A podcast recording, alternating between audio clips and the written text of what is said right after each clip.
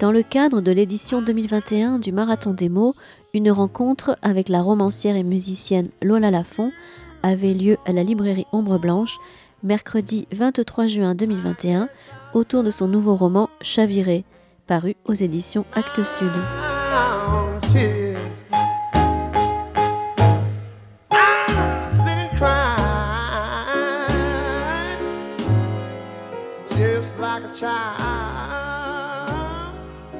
Donc merci à Lola Lafont d'être venue. Je crois que ça fait plaisir à tout le monde d'avoir enfin une rencontre euh, en présentiel, tout le monde euh, qui peut assister euh, plutôt que les vidéos auxquelles on a été malheureusement habitué pendant un an. Donc on a axé la rencontre autour de la dernière parution, Chaviré. On peut aussi parler des autres romans. moi, je sais que j'ai commencé à apprécier votre œuvre avec le premier bouquin, Une fièvre impossible à négocier et dont je pense qu'on retrouve des accents en fait euh, tout le long euh, de, tous les livres que vous avez écrits et dont on retrouve encore euh, des, petits morceaux, des, références dans Chaviré. Donc pour celles et ceux qui n'auraient pas, qui pas encore lu le livre, je pense que peut-être qu'on peut démarrer avec une petite lecture du coup de du tout début du, roman, qui donne comme ça un, qui va donner un aperçu un petit peu du ton. D'accord. Alors. C'est peut-être jusque là. Jusqu'à là. D'accord. Ok. Elle avait traversé tant de décors, des apparences, une vie de nuit et de recommencement. Elle savait tout des réinventions. Elle connaissait les coulisses de tant de théâtres, leur odeur boisée, ses couloirs tortueux où les danseuses se bousculaient, les murs roses et râpés de loges sans fenêtres, aux lino ternis, ces miroirs encadrés d'ampoules, les coiffeuses sur lesquelles une habilleuse disposait son costume, épinglé d'une note de papier, Cléo. Un string crème, une paire de collants chers à enfiler sous les résilles, un soutien-gorge semé de perles et de sequins, les gants ivoire jusqu'au coude et les sandales à talons renforcés d'un élastique corail sur le coup de pied. Cléo arrivait avant les autres. Elle aimait ce temps-là où personne ne s'affairait encore autour d'elle. Ce silence plat, à peine troublé des voix des techniciens qui vérifiaient la bonne marche des éclairages sur scène. Elle ôtait ses vêtements de ville, enfilait un pantalon de survêtement, puis, torse nu, assise face au miroir, entamait ce processus qui la verrait disparaître. Une demi-heure pour s'effacer. Elle versait le fond de teint porcelaine 01 au creux de sa paume, en imprégnait l'éponge en latex. Le beige annulait le rose de ses lèvres, le mauve tremblant des paupières, les taches de rousseur sur le haut de ses joues, les vénules des poignets, la cicatrice de son opération de l'appendicite, la tache de naissance sur sa cuisse, un grain de beauté sur le sein gauche. Il fallait demander de l'aide à une autre danseuse pour le dos et les fesses. Le maquilleur coiffeur passait à 18 heures, la taille sainte d'une pochette débordant de pinceaux. Il repoudrait le front de l'une, appliquait de l'anticerne sur le bouton d'une autre, retraçant le tremblé d'un trait d'eyeliner. Son souffle mentholé et tranquille caressait les joues. Le son caoutchouteux de la gomme qu'il mâchait en permanence tenait lieu de berceuse. Les filles somnolaient dans une brume de lac. À 19 heures, le visage de nuit de Cléo était celui de toutes les autres danseuses, une anonyme aux fossiles fournis par la maison, aux joues rosies de fuchsia, aux yeux sauvagement agrandis de noir, des nacres sur les pommettes jusqu'à l'arcade sourcilière. Cléo s'était tenue derrière des dizaines de rideaux d'un velours pourpre, des tentures, des pendrillons. Elle avait effectué ce même rituel des centaines de fois. Ces vérifications aux allures d'incantation, secouer la tête de droite à gauche pour tester l'attache des cheveux, effectuer de petits sauts sur place pour ne pas laisser les muscles des cuisses se refroidir en attendant le signal du régisseur, se décompte. 4, 3, 2, 1. Les habilleuses agrafaient, reprenaient, sécurisaient une dernière fois la rituelle coiffe ornée de plumes, cette trompeuse couronne de douceur dont les armatures enserraient les omoplates, un sac à dos de fer. Cléo et les autres aimaient les deviner derrière le rideau, interprétant le moindre éternuement ou raclement de gorge des spectateurs. Tiens, ils étaient nerveux ce soir. À peine descendus du car, ils venaient de Dijon, de Rodez, de l'aéroport. Ils prenaient place dans un brouhaha de collégiens, éblouis de reflets. Ceux des verres de cristal, disposés sur leur table, du cuivre des seaux à champagne. Ils s'émerveillaient de la rose blanche dans la transparence d'un vase, de l'empressement des serveurs, des banquettes rouges et des nappes blanches, du marbre veiné du grand escalier. Les hommes lissaient leurs pantalons froissés par le voyage, les femmes étaient passées chez le coiffeur pour l'occasion. Les billets rangés dans le portefeuille étaient un cadeau d'anniversaire, un cadeau de mariage acheté de longue date, une somme qu'on ne dépenserait qu'une fois dans sa vie.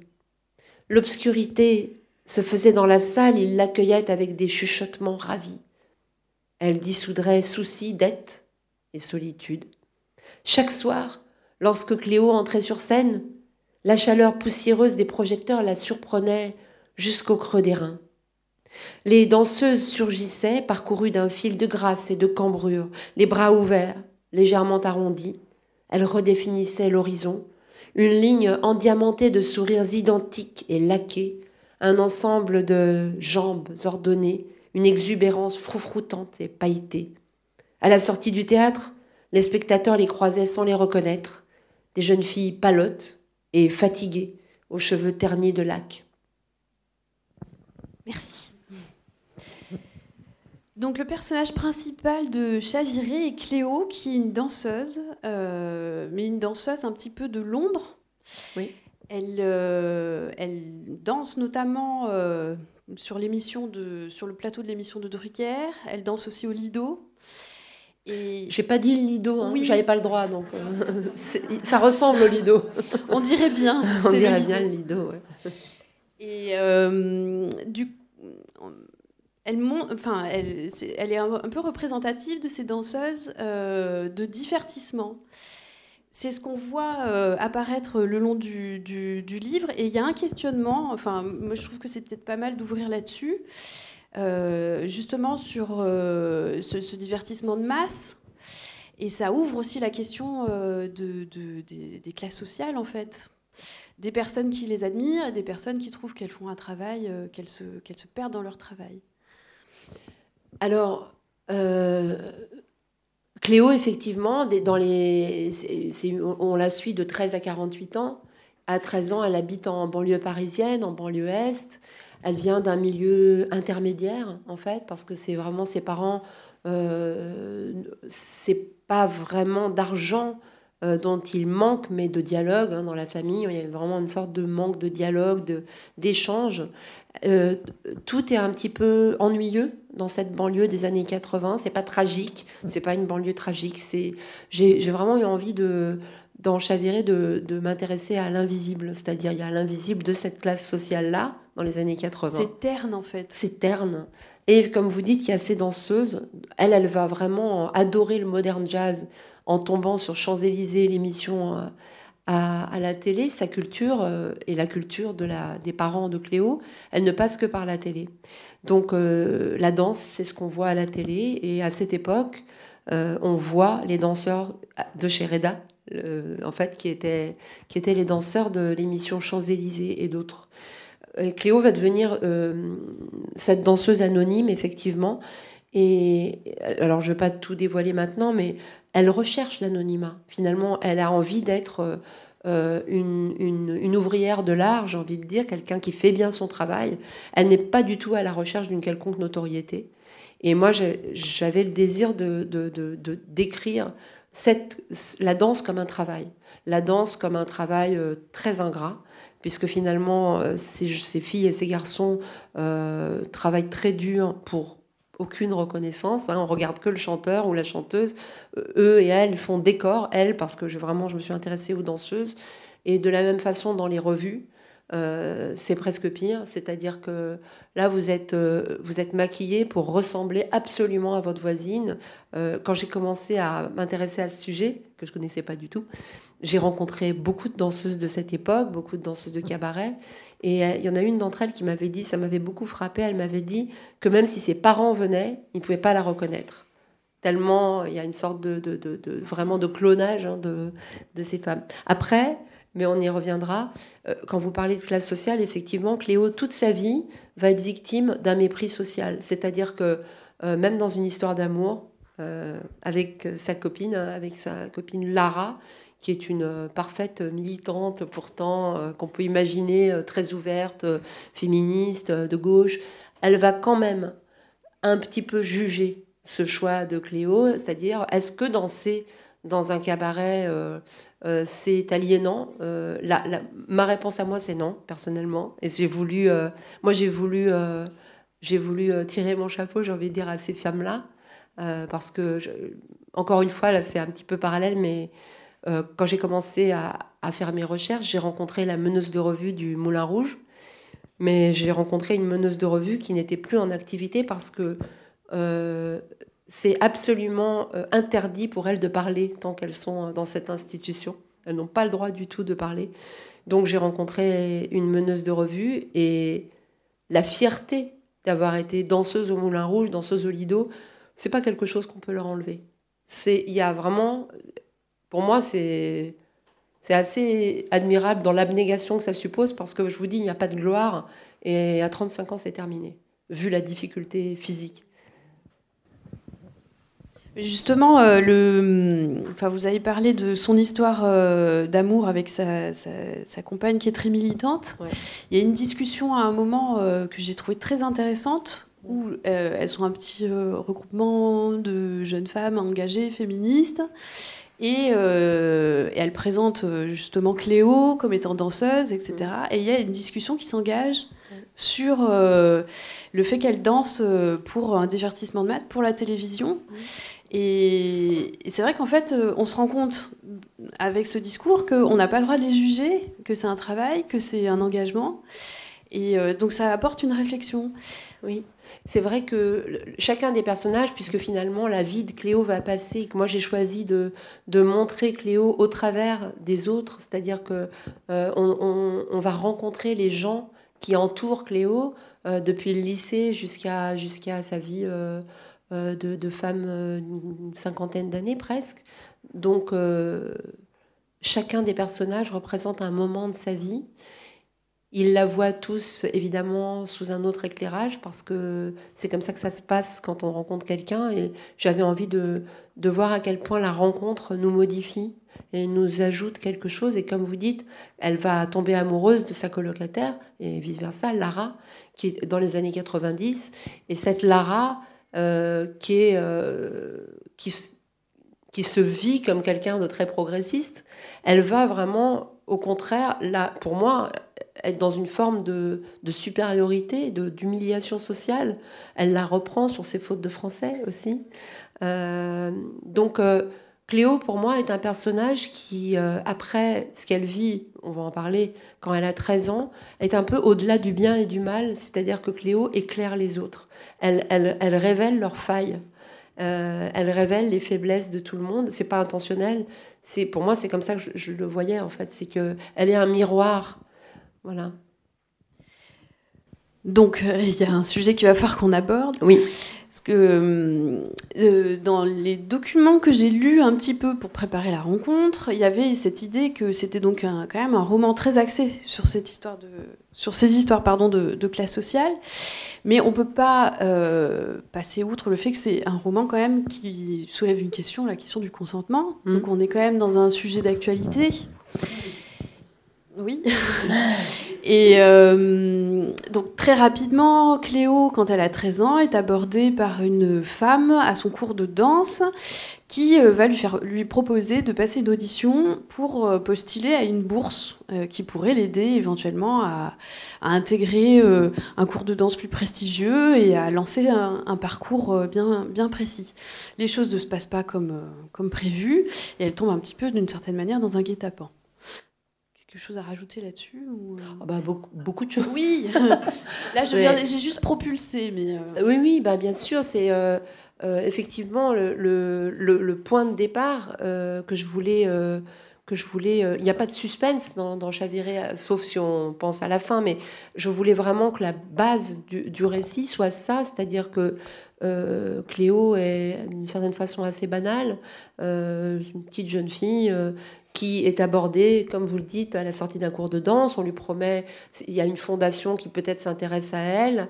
Et cette fondation est un, piège pédocriminel totalement, qui propose des, qui va propulser des jeunes filles euh, vers des, hommes euh, qu'on devine cultivés, qu'on devine d'un autre milieu qu'elle.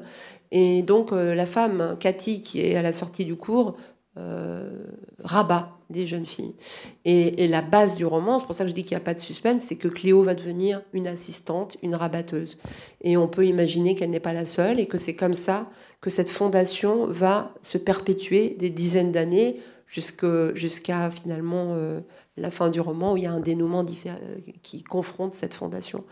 Euh, vous parliez de consentement, c'est effectivement le, le, cœur du roman, mais au cœur du roman, il y a le pardon. Euh, pour moi, il y a le pardon, vous croyez pas? Pas tout à fait quand même, hein, mm. parce que vous revenez plusieurs fois là-dessus. Oui. Oui, non, la possibilité du pardon, c'est vrai, c'est pas, c'est-à-dire la possibilité de se pardonner. C'est-à-dire que Cléo est écrasée. Euh, on la voit à 48 ans, quand on la retrouve à 48 ans, elle n'a toujours pas réussi. Il y a deux choses. Il y a, il y a le fait que toute sa vie est hantée par la culpabilité, par la honte, et que c'est comme ça que ça fonctionne, cette fondation. Ça enferme chaque jeune fille dans un silence éternel, parce qu'elles sont toutes coupables et que finalement j'avais envie aussi de, de, m'interroger sur cette notion de est-ce qu'on ne serait pas tous un peu coupables de quelque chose et qu'est-ce que ça veut dire la culpabilité sur euh, toute une vie. Et c'est un roman sur le temps. Donc c'est aussi le temps nécessaire à Cléo et à Betty, à l'autre personnage, pour mettre des mots sur ce qui leur arrive. C'est-à-dire qu'un événement met des dizaines d'années à, à, être un événement dans nos vies. C'est-à-dire... Euh, euh, Cléo ne peut même pas s'imaginer victime. Elle se, elle se sent coupable. C'est pour ça que je, parle de pardon. Euh, moi, c'est le vers de Musset qui, qui est en exergue, qui m'a guidée vraiment dans l'écriture. À défaut du pardon, laisse venir l'oubli. Euh, bon, c'est Musset, donc voilà. vraiment, j'y suis revenue à chacun des chapitres parce que effectivement, l'oubli n'existe pas, euh, mais il y a une impossibilité de se pardonner. Euh, il y a ce poids permanent qui est un poids qui, est aussi sur chacun des personnages, pratiquement.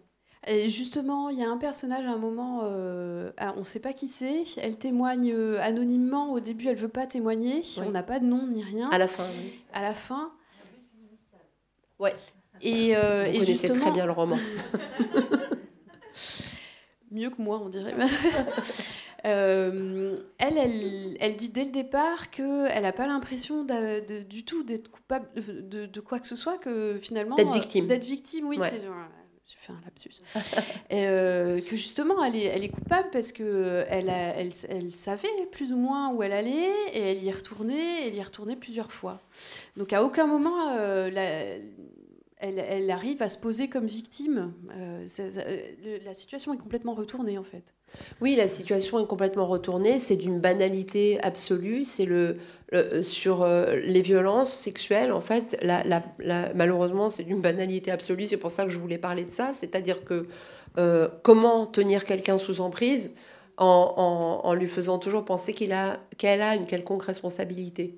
Donc, euh, tant qu'elle pense qu'elle a une responsabilité, elles sont incapables d'accuser Galatée, la fondation, parce qu'elles sont toutes tenues euh, par, ce, par cette faute.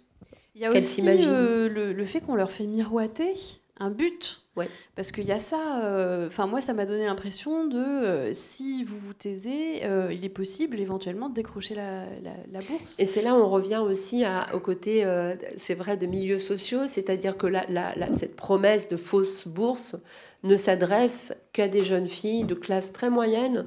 Et finalement, ça joue sur quelque chose qui, qui intéresse toutes les adolescentes et tous les adolescents, réaliser un rêve. C'est tellement vague, ça paraît absurde de croire à quelque chose comme ça, mais elles ont 13 ans. Et finalement, effectivement, on leur fait miroiter une accession. Euh, finalement, Cathy, quand elle vient à la sortie du cours et qu'elle euh, séduit, elle séduit avec la promesse d'un changement de classe sociale. Euh, où elle va, Cléo? Elle va dans un grand restaurant où elle ne serait jamais allée, elle va chez Guerlain, elle va dans des endroits euh, où ses parents n'auraient même pas l'idée d'aller, et c'est plus qu'une question d'argent. C'est ça que je voulais aussi euh, fouiller, c'est-à-dire qu'il y a vraiment à l'enfermement dans une condition sociale, c'est-à-dire que Cléo, venant du milieu dont elle vient, elle ne peut même pas s'autoriser à imaginer un futur de, de- cet ordre-là. Et l'autre petite fille qu'on suit, qui est un peu plus jeune encore que Cléo, qui s'appelle Betty, alors elle, c'est de d'argent dont on manque.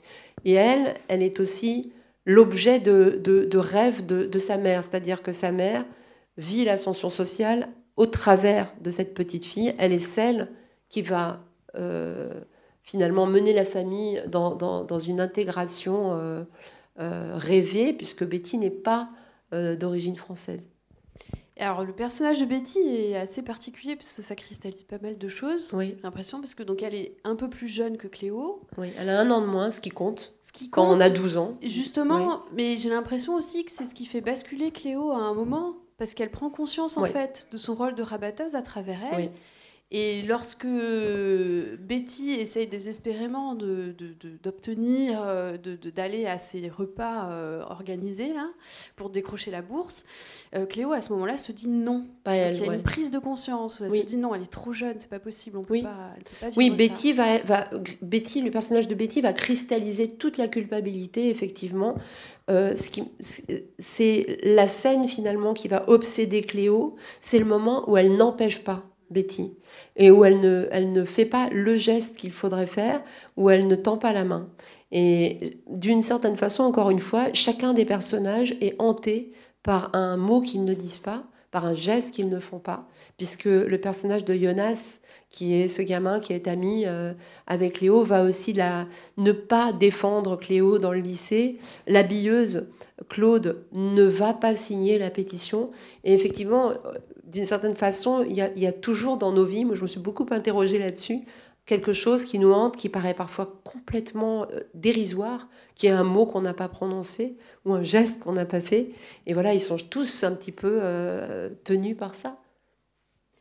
Mais je me posais la question, pour euh, bifurquer un petit peu, euh, parce qu'en le lisant et euh, avec ces histoires de, consentement, forcément, on pense à d'autres ouvrages qui sont parus dernièrement, qui sont sur le même sujet. Donc il y a le consentement de Springora. J'ai aussi pensé bah, à Familia Grande de, de Camille Kouchner et aussi à Innocence de Eva Ionesco, où elle parle justement des abus euh, de sa famille euh, Mm. lorsqu'elle était jeune. Et est-ce qu'il y a des... Vous êtes inspiré de certaines choses? Il y a des choses Bah, qui vous ont nourri et ça vous a Non, propulsé parce que la famille agrandée est sortie après Chaviré. Donc, euh, forcément, non. Il est sorti huit mois après. Euh, et non, parce que le consentement de Vanessa Springora est sorti, euh, j'avais quasiment terminé. Euh, et puis, c'est pas comme si c'était un sujet qui surgissait. Le fait qu'on en parle plus maintenant, c'est formidable, mais ce, sujet n'est pas, n'est pas une nouveauté. Euh, C'est pas une nouveauté dans votre œuvre en tout cas. ah bah moi, je, façon, non, ça, pas, vraiment. Non, c'est sûr que vous parliez de mon premier roman. Mon premier roman, Il fait impossible à négocier, est construit autour du viol de Landra et de la façon dont elle s'en sort. Euh, maintenant, ce qui a changé et ce qui a évidemment influé sur euh, l'écriture de Chaviré, c'est le questionnement qui est, qui est à la fin. Je, pourrais lire l'extrait. euh, c'est euh, le, le fait que, alors peut-être parce que moi je suis toujours un petit peu en tant qu'autrice, j'aime bien être un petit peu de biais par rapport aux sujets sociaux. J'aime pas être complètement face, c'est-à-dire que évidemment que je trouve ça extraordinaire d'assister à une révolution de la parole euh, au mouvement MeToo, c'est, inquestionnable, mais je me suis demandé, et ça a beaucoup compté dans l'écriture, si le fait de, et c'est le, le paradoxe, hein, le fait qu'on, qu'on parle beaucoup de certaines affaires ne créait pas une, une, une forme de victime parfaite qu'on peut accepter. Donc c'est une histoire dont on peut reconnaître que ces femmes-là sont des victimes, et du coup, qu'est-ce que ça fait des autres? C'est-à-dire que qu'est-ce que ça fait des autres femmes et des autres hommes qui ont des histoires plus complexes, plus ambiguës, et ça m'a inquiété. C'est-à-dire, dès qu'on érige quelqu'un, une affaire en icône médiatique, on laisse les autres dans l'ombre. Et, et Cléo est une mauvaise victime. Ça serait une mauvaise victime. C'est-à-dire, moi, je suis pas avocate, je suis pas juge, mais je me suis imaginé que si Cléo était devant un juge, euh, sa culpabilité serait quelque chose, je ne sais pas, peut-être que ça lui serait reproché. Et que finalement, comme romancière, et peut-être comme personne, ce qui m'intéresse, ce sont les récits qui sont la majorité des récits de violences sexuelles, hein, entre parenthèses, qui sont complexes, où il y a des moments compliqués, voilà, et pas des choses nettoyées, des ambiguïtés, parce que ça, ça crée des dégâts chez les autres pour moi. Voilà. Il y a quelque chose qui, euh, que je trouve intéressant aussi au niveau de de la, la, culpabilité qu'elle porte, c'est que euh, à aucun moment euh, y a euh, sa famille ne se pose de questions. Il y a une sorte de, de, silence. J'ai relevé une phrase à un moment. Alors je suis pas sûre que ce soit dans. C'était peut-être dans un. Voilà. L'effacement de l'histoire était le résultat d'efforts conjoints et d'une solidarité familiale. Pour Betty, oui. Et effectivement, autour de Betty, personne ne va avoir envie de se poser des questions. Parce que d'un côté, il y a la gloire euh, de Betty, il y a le fait qu'elle elle, elle est danseuse classique, il y a le fait qu'on a envie qu'elle réussisse, et finalement les petits doutes qu'il y a autour de l'argent qu'elle va recevoir de la fondation, elle pour de bon. Parce qu'elle, malheureusement, elle tombe vraiment... Cléo s'en sort. Cléo va avoir une sorte d'instinct de, on ne sait pas, c'est de survie. Elle va, euh, d'une certaine façon, euh, s'extirper de la fondation plus vite que Betty. Euh, oui, le rôle de la famille est, un, est quelque chose d'important dans Chaviré parce que il n'y a pas de questions, il n'y a pas d'inquiétude. Euh, elle a des cadeaux, elle les dissimule bien sûr, mais quand même, on peut imaginer qu'on voit qu'elle a des vêtements nouveaux, euh, Cléo. Et il y a cette ambiguïté, effectivement, de d'abord quand je parlais au début du manque de dialogue, mais aussi du, désir des, parents euh, au travers des enfants, c'est-à-dire euh, quand les enfants deviennent euh, un moyen pour, pour changer de milieu social, pour, pour vivre des rêves qu'on n'a pas pu vivre, donc on n'a pas tellement envie de se poser la question de comment ils sont en train d'y parvenir. y a, je, je, reparle de la construction en fait du roman parce que j'ai beaucoup travaillé sur la lumière. Je me suis, à partir du moment où j'ai travaillé sur le décor de cabaret, euh, qui est la paillette. En fait, la paillette a fait que j'ai construit le roman comme ça parce que il y a une anecdote d'ailleurs sur euh, voilà la, façon dont les paillettes euh, reflètent la lumière, elles réfractent la lumière, elles reflètent aussi. Et les paillettes, il y en a plein des différentes. J'ai appris des choses totalement inutiles mais passionnantes quand on écrit là-dessus. C'est-à-dire qu'il y en a plein. Le sequin, c'est pas pareil que la paillette, etc. Je vais vous épargner, mais j'avais envie que la construction soit comme autant de, facettes, effectivement, de, Cléo. On la découvre, elle est à la fois dans l'ombre, depuis ses 13 ans, elle se retire d'une certaine façon. Il y a une ombre permanente, il y a ce qu'elle appelle son monologue intérieur, qui est une obsession de sa culpabilité. Le paradoxe, c'est qu'elle est quelqu'un dans l'ombre, mais qui est tout le temps dans la lumière, tout le temps. Il y a quelque chose d'éblouissant tout le temps hein, vers elle. Et ceux qui l'entourent c'est un petit peu comme si ils étaient les seuls à pouvoir nous éclairer. En fait, elle ne peut pas s'éclairer seule. Elle ne, elle ne sait pas. Donc ce sont les autres. Et quand effectivement les autres la modifient, comme, comme on est toujours modifié par ces rencontres, et d'où la construction, hein, comme ça, en, en, un petit peu comme la couverture, à l'image de la couverture, il y a, euh, après son histoire d'amour avec Lara, qui est une militante, Cléo devient danseuse dans, au Diamantel et elle, elle a quelque chose, elle est différente, elle est capable de se défendre. Elle va être celle qui, qui veut défendre les autres danseuses. Donc elle a, malgré une histoire d'amour un peu, un peu ratée sur la fin, finalement, elle a été modifiée quand même par cette rencontre. Donc oui, c'est vrai que chacun des chapitres augmente un petit peu le personnage. Alors, elle, elle a été modifiée par ses rencontres, mais elle modifie les autres Aussi. aussi beaucoup. Ouais. Et je trouve qu'elle a une certaine sincérité. Il y a un geste euh, qui revient plusieurs fois dans le livre, qui est très touchant, où lorsqu'elle parle de certaines choses, notamment euh, avec son ami de lycée, où elle lui parle de la musique qu'elle aime, euh, lui, il a des exigences qui sont différentes et qu'il considère un peu comme supérieures. Elle lui dit oui, mais ça me touche là. Ouais. Et ça, c'est un geste qu'on retrouve, et ça ponctue le récit, Tout le et qui est très touchant et qui la rend. euh, et on sent que c'est quelque chose aussi qui marque les personnages à chaque fois. Oui, parce qu'elle a quelque chose de. Elle a... si- si- pour moi, en fait, j'ai mis du temps à comprendre, euh, à travailler le personnage de Cléo, parce que même pour moi, il y avait une opacité qui est importante, l'opacité de ce personnage, parce que elle a créé une sorte de barrière de, de honte et de, de silence. Le silence crée vraiment quelque chose de tangible autour d'elle, et en même temps, elle est complètement transparente. Elle est entière, c'est-à-dire qu'effectivement, euh, de l'âge de 13 à 48 ans, elle, euh, elle, est, euh, elle peut être bouleversée par une chanson de Jean-Jacques Goldman, de Mylène Farmer, et le dire, surtout. Et il y a quelque chose pour moi chez elle qui, qui peut-être a créé son malheur aussi, c'est-à-dire qu'elle croit. Elle croit absolument. Elle a cru dans la fondation Galatée. Je ne sais pas si je dirais que c'est de la naïveté ou de l'optimisme, je ne sais pas. Mais elle, elle y va, en fait. hein, les... Voilà. C'est un personnage euh, enfin, qui est très double, en fait. hein. Oui, ah oui, complètement. Et, euh, et alors, moi, je m'interroge un peu sur la fin, parce que plus, plus on approche de la fin du roman, et finalement, plus elle s'efface complètement, en fait. Euh, même à la fin, on ne sait finalement pas tout à fait ce qu'il advient, parce qu'on voit qu'il y a une euh, démarche qui est a priori euh, lancée par son compagnon, Ouais. mais, euh, mais ça reste une espèce d'interrogation finalement, ça reste en suspens. Oui et non. Pour moi, et- enfin, je ne vais pas raconter la fin parce que si vous ne l'avez pas lu, mais euh, on va vers la parole. Moi, c'est tout. ce que- voilà. Ouais, voilà, ça, ça s'ouvre. Je ne dis plus rien. C'est ma faute. Mais il y a, y a un personnage dont j'aimerais parler, dont vous n'avez pas parlé. Bon, je ne veux pas parler de tout le Ah, monde. mais il y a un personnage qui est à moitié dans l'ombre, mais qui est très important et qui va, et qui va, qui va donner quelque chose à Cléo, c'est le père de Jonas, qui est un personnage, euh, c'est Serge.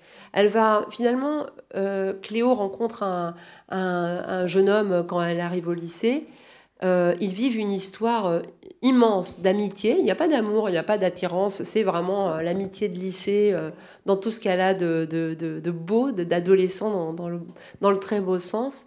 Et Jonas est un jeune homme juif qui a honte d'être juif et qui a peur d'être victime d'antisémitisme. Donc il est très renfermé et elle va lui, elle va lui intimer une sorte de, de ne pas avoir honte. Elle qui est remplie de honte va vraiment le, comment? C'est bizarre? Oui. et euh, Cléo va tomber un peu amoureuse de sa famille plus que de lui. Et le père, le père va, va finalement, il y a une sorte de lien où le père lui offre des textes. Et ces textes-là qu'elle lit, des philosophes d'après-guerre, hein, euh, Hannah Arendt, ça va être pour elle vraiment, on peut imaginer qu'elle ne comprend pas tout, mais néanmoins, c'est celui qui met des mots. Lui, là où il n'y a pas de mots, il y a un silence, elle ne comprend rien, euh, euh, euh, il va y avoir la possibilité de mots, de, de- s'interroger sur le pardon. C'est pour ça que je- j'en parlais. hein. Il va y avoir une sorte de, de chose qui se poursuit tout au long de sa vie euh, sur le pardon. Merci beaucoup.